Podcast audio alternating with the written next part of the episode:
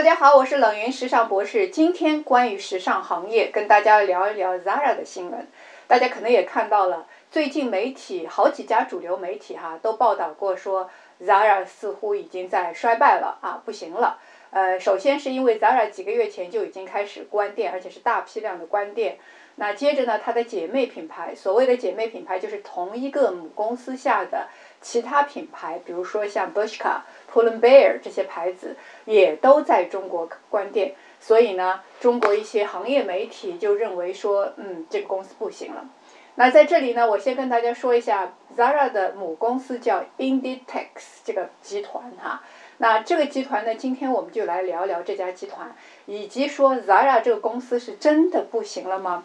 那首先，在我们谈论行业、企业、商业问题的时候，有一点我想跟大家说，就是我们一定要会看数据，而不是凭感觉说话。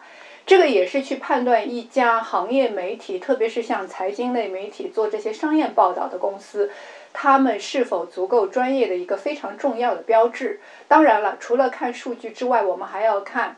数据的来源是否可靠啊？因为网上有很多数据，各种各样的人、各种各样的机构都做过数据。只有靠谱机构通过靠谱的研究方法得出来的数据才是可靠的哈。那这个是题外话，所以我们就来看看说咱俩现在到底是怎么样。在这里，我只给大家几组对比的数据。我相信，如果你在这个行业，或者如果你足够了解商业，你就明白。到底谁说的更有道理？以及说 Zara 这个集团公司它的未来到底如何？哈，首先呢，给大家看一组数据。我这里所有的数据都是来自于上市公司的财报，因为 Inditex 其实是一家上市公司，我们中国也有很多上市服装公司，所以你要看一家企业它的表现如何，就是把这家企业跟它的同类企业进行比较就可以啊。那 Zara 第一个我给大家看的指标叫做店铺平效指标。什么叫店铺平效指标？就是店铺每平方米每年的销售额是多少？这些都是属于效率性指标哈。Zara 整个集团 Inditex 啊，它全年在二零一九年的这个整个年销售收入差不多是二百八十二亿欧元，全球有七千四百六十九家九家店铺。遍布二百零八啊二百零二个国家和地区，平均店铺面积是六百八十一平米啊，就是平均每家店铺面积六百八十一平米，而零售面积总计是五百零八万六千七百三十二平米。那么，什么叫店铺效率指标？店铺的平效在这里就等于它全年销售额，集团全年销售额二百八十二亿欧元。除以总平方米数，就是五百零八万六千七百三十二平方米。那在这里呢，我们就可以得出来，它年店铺平均每平方米的销售额大概是五千五百欧元，折合成人民币，现在的这个人民币差差不多是呃七点八，一个欧元差不多是七点八人民币，我们就按这个来算，差不多一年是四万三千二百元的。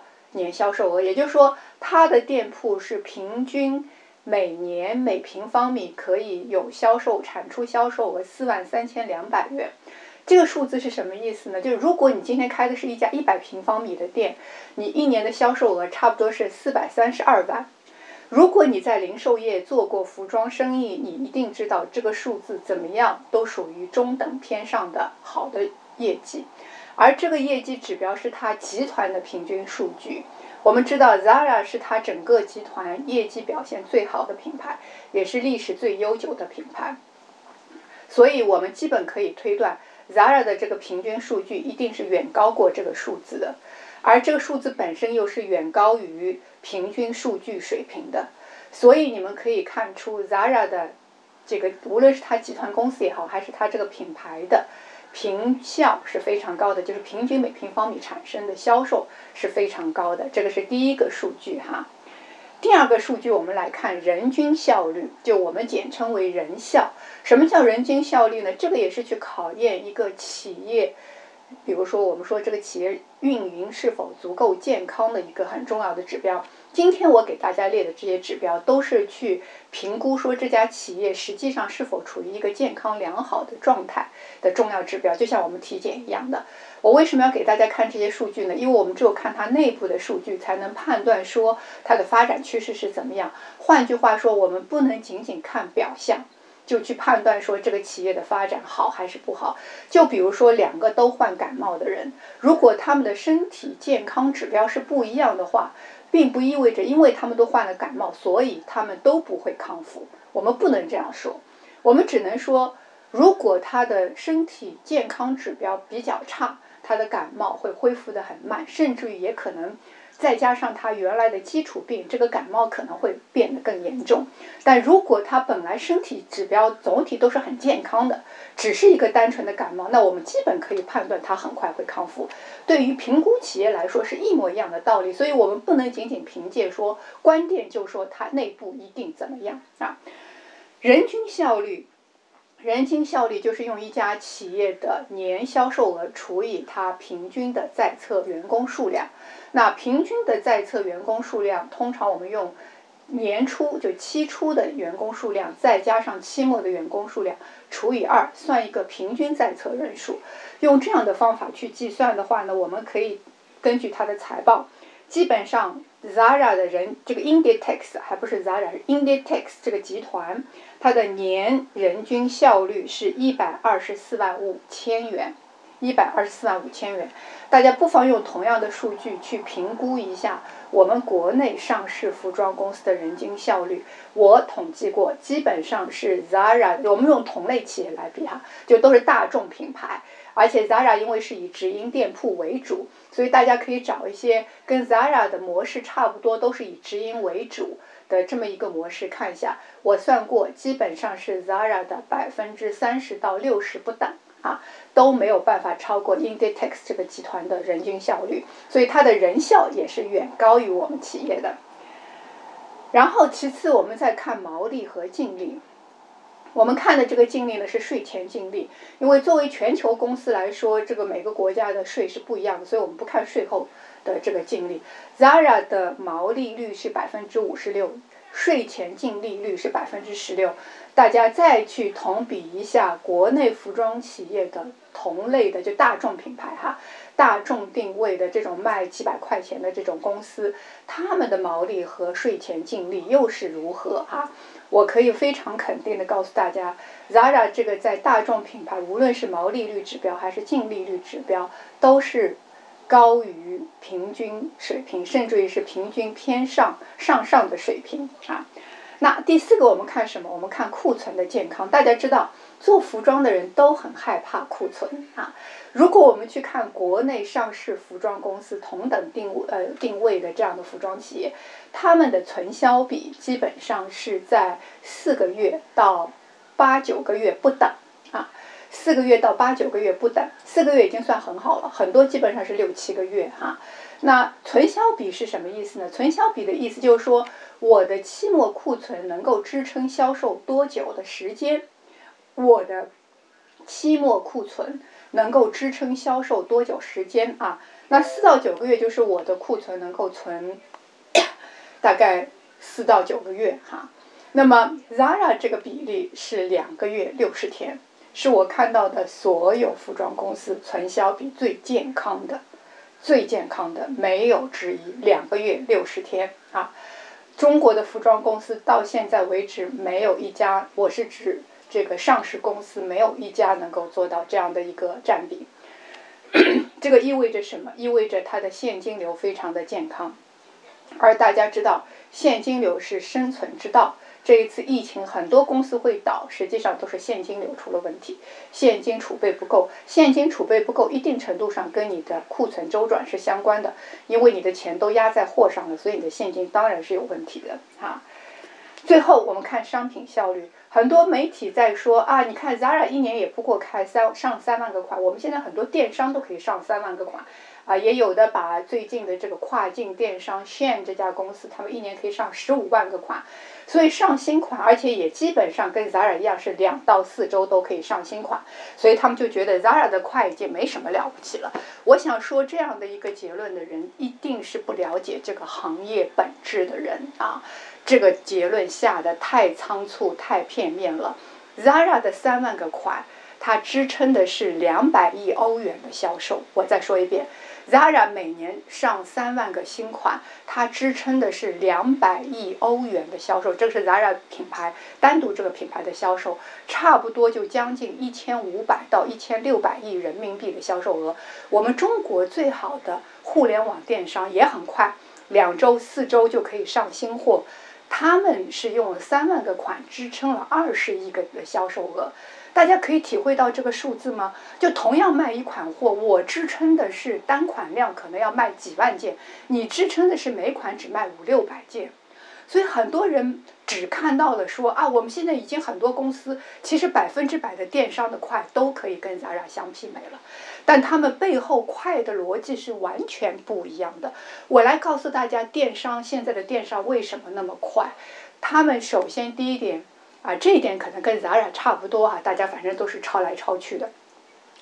但是他们的供应链体系是完全不一样的，电商的快完全靠柔性供应链，所谓的柔性供应链哈，我之所以称之为所谓的，就现在很多柔性供应链并不是真正的柔性供应链哈，以所谓的柔性供应链来补货的。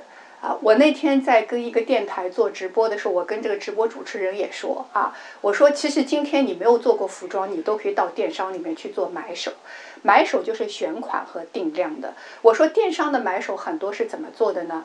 啊，这么多新款都来了，比如说我一下子要上五十个新款，其实我也不知道每个款会卖多少件，我就每个款都先定五十件或者一百件。好，我下单下完以后来了以后啊，突然之间我发现，嗯，这个款要爆了，好，我再补货，补两百件，补五百件，哈，它是完全靠供应商补货，然后供应商能够给他做快速反应来补单。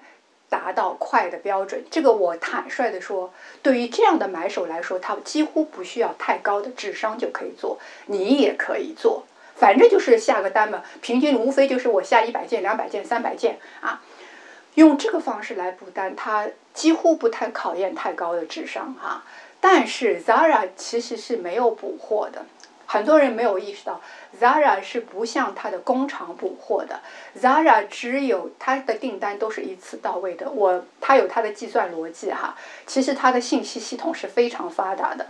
反正在我能够看到的范围、了解的范围之内，它的信息系统，整个公司的信息系统在信息系统的投入也好，呃，这个开发也好，也是数一数二的，在全球哈。那它是靠它的信息系统对它的店铺、对它的这个顾客、对它的这个产商品进行一个明细的分类，然后它有一套它自己的逻辑算法来推论说，这样一个款的产品我应该订多少件。它是一次性向工厂、向供应商订货的，它不向工厂补货。而我们听到 Zara 的这个补货都是由店铺向总仓补货，换句话说。它的订单一次性下给工厂，工厂一次性发，工厂发到总仓，总仓其实只是一个分配的问题，所以这个补货只是在店铺和总仓之间进行，但是它作为一个集团公司，并不像供应商一而再再而三的补货，这也是它能够快的一个很重要原因。因为你想，你的供应链订单再快，你的补货怎么可能操？怎么可都是去供应商补货，去工厂下单，怎么样也要三四天、四五天吧？啊，正常情况下，但是他这个只是店铺向总仓补货，那这个就是一天两天的事情，而且他们全部都是用空运的啊，所以他们背后快的逻辑，Zara 是靠强大的供应链，那个才叫强大的供应链。我们这个现在电商的这个供应链根本称不上是强大啊，总体来说，它主要是靠人为的快啊。所以大家当然现在国内也在做数字化转型嘛，有的也在做自动补货系统，但是这一切都还没有成型。Zara 其实做这个已经做了很久了，这是它之前为什么很快的原因。Zara 还有个很快的原因跟它的组织架构和企业文化有关的。Zara 的组织架构可能是我知道的服装公司里面最扁平化的一个公司。所谓扁平，就是从业务链到它这个最高的这个管理层之间，可能只有三四个级别。但是你们看看我们在中国区的一个服装公司，它的组织架构，从店长到最高的老板，可能有的怎么样也要有五六层、七八层了。Zara 它从它的店长到它的这个全球的 CEO，可能也就是四五三四层、四五层而已。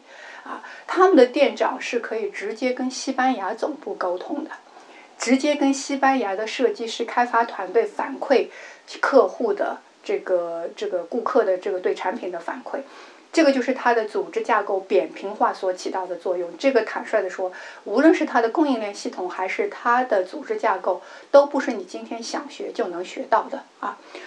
所以我想说的是，不要光看快。不要光看表象，一定要看内部的数据，一定要看表象背后的根本原因，我们才能真正找到一个问题的真实原因。我最后再给大家一组数据，这个数据也非常有趣，就是关于女性就业数量的问题。我为什么又谈这个问题？这个实际上不属于经济问题，它属于社会问题。大家知道，女性其实现在在国内的就业，我认为面对着极大的歧视和不平等啊。虽然很不公平，但它是事实啊。那么，而我们这个服装行业，实际上绝大多数的员工，你们去看，你去服装公司好了，百分之七八十大概率啊，都是百分之七八十都是女性员工。但是你再去看看管理岗位。有多少是女性员工呢？有多少？我自己看到的员工百分之七八十都是女性，但是管理岗基本上百分之七八十都是男性啊。它背后是说明社会现象的哈。而 Zara 百分之七十六的员工是女性，百分之而在管理层女性占了百分之七十九，女性占了百管理层占了百分之七十九。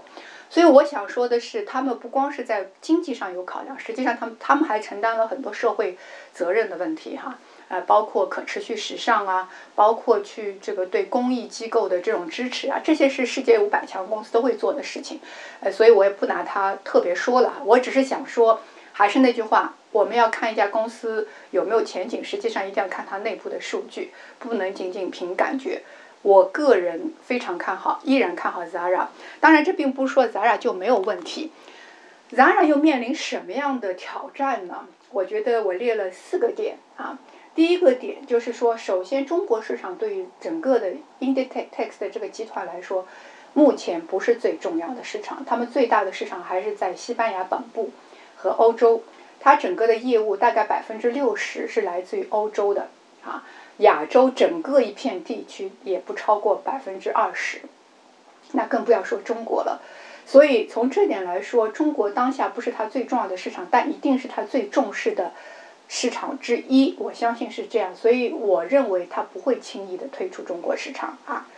那第二点，他们其实最大的问题，这也是他们为什么要关店的原因。Zara 在线上的业务啊，Inditex 整个集团在线上的业务不超过百分之十四。这个比例是非常小的，这也是为什么他们要进行大批量的关店，要把业务中心转向线上。而这一点，我相信更多的是因为疫情逼迫了他们要这样做，并不是说因为之前其实线上业务它一直在拓展，但是呢，拓展的速度，坦率的说，客观的说，我觉得是比较慢的哈。而这次疫情因为关了很多店，所以确实对他们的冲击也很大。就逼着他们必须要把重心要转向线上。实际上，很多企业这因为疫情都在做了一个加速的转型哈。实际上，这个转型本来就在做，只是现在要加速度去完成这件事情哈。那所以接下来大家会看到更多的关店，而且会看到更多的裁员。但是这个就是战略性的调整，你并不能因此说它不行哈。第三个就是。呃，Zara 它的这整个的供应链系统实际上是中央管理制的。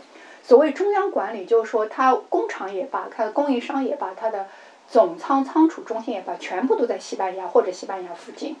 它是没有这种区域型的仓储中心和这个供应或者其他地方的供应链哈，很少，不是绝对没有，但很少。它大部分的供应商都是在它周边的，类似于就我称之为是一个中央管理系统。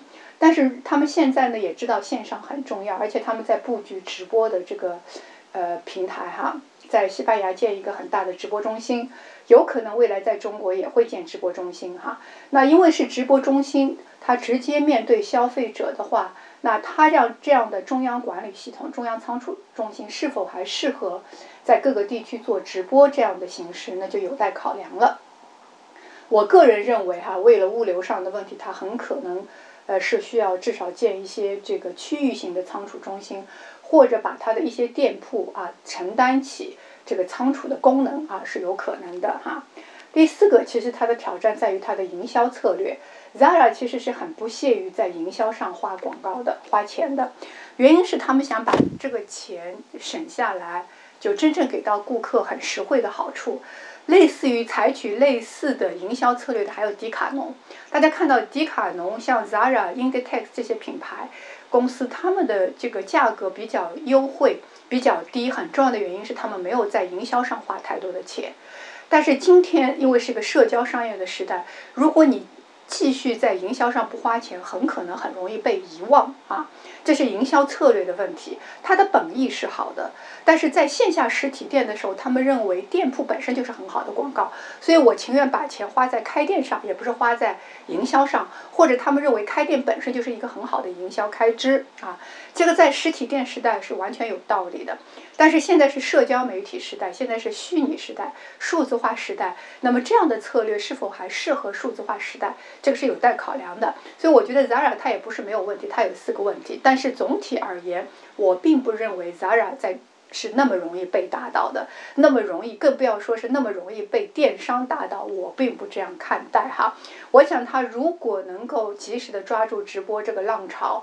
而且这个直播浪潮目前主要在中国，因为其实，在欧洲，呃，他们也面临很大的问题。欧洲的物流体系没有像我们这么的发达，而欧洲物流的体系没有那么发达，也不是技术的问题，是人力成本太高。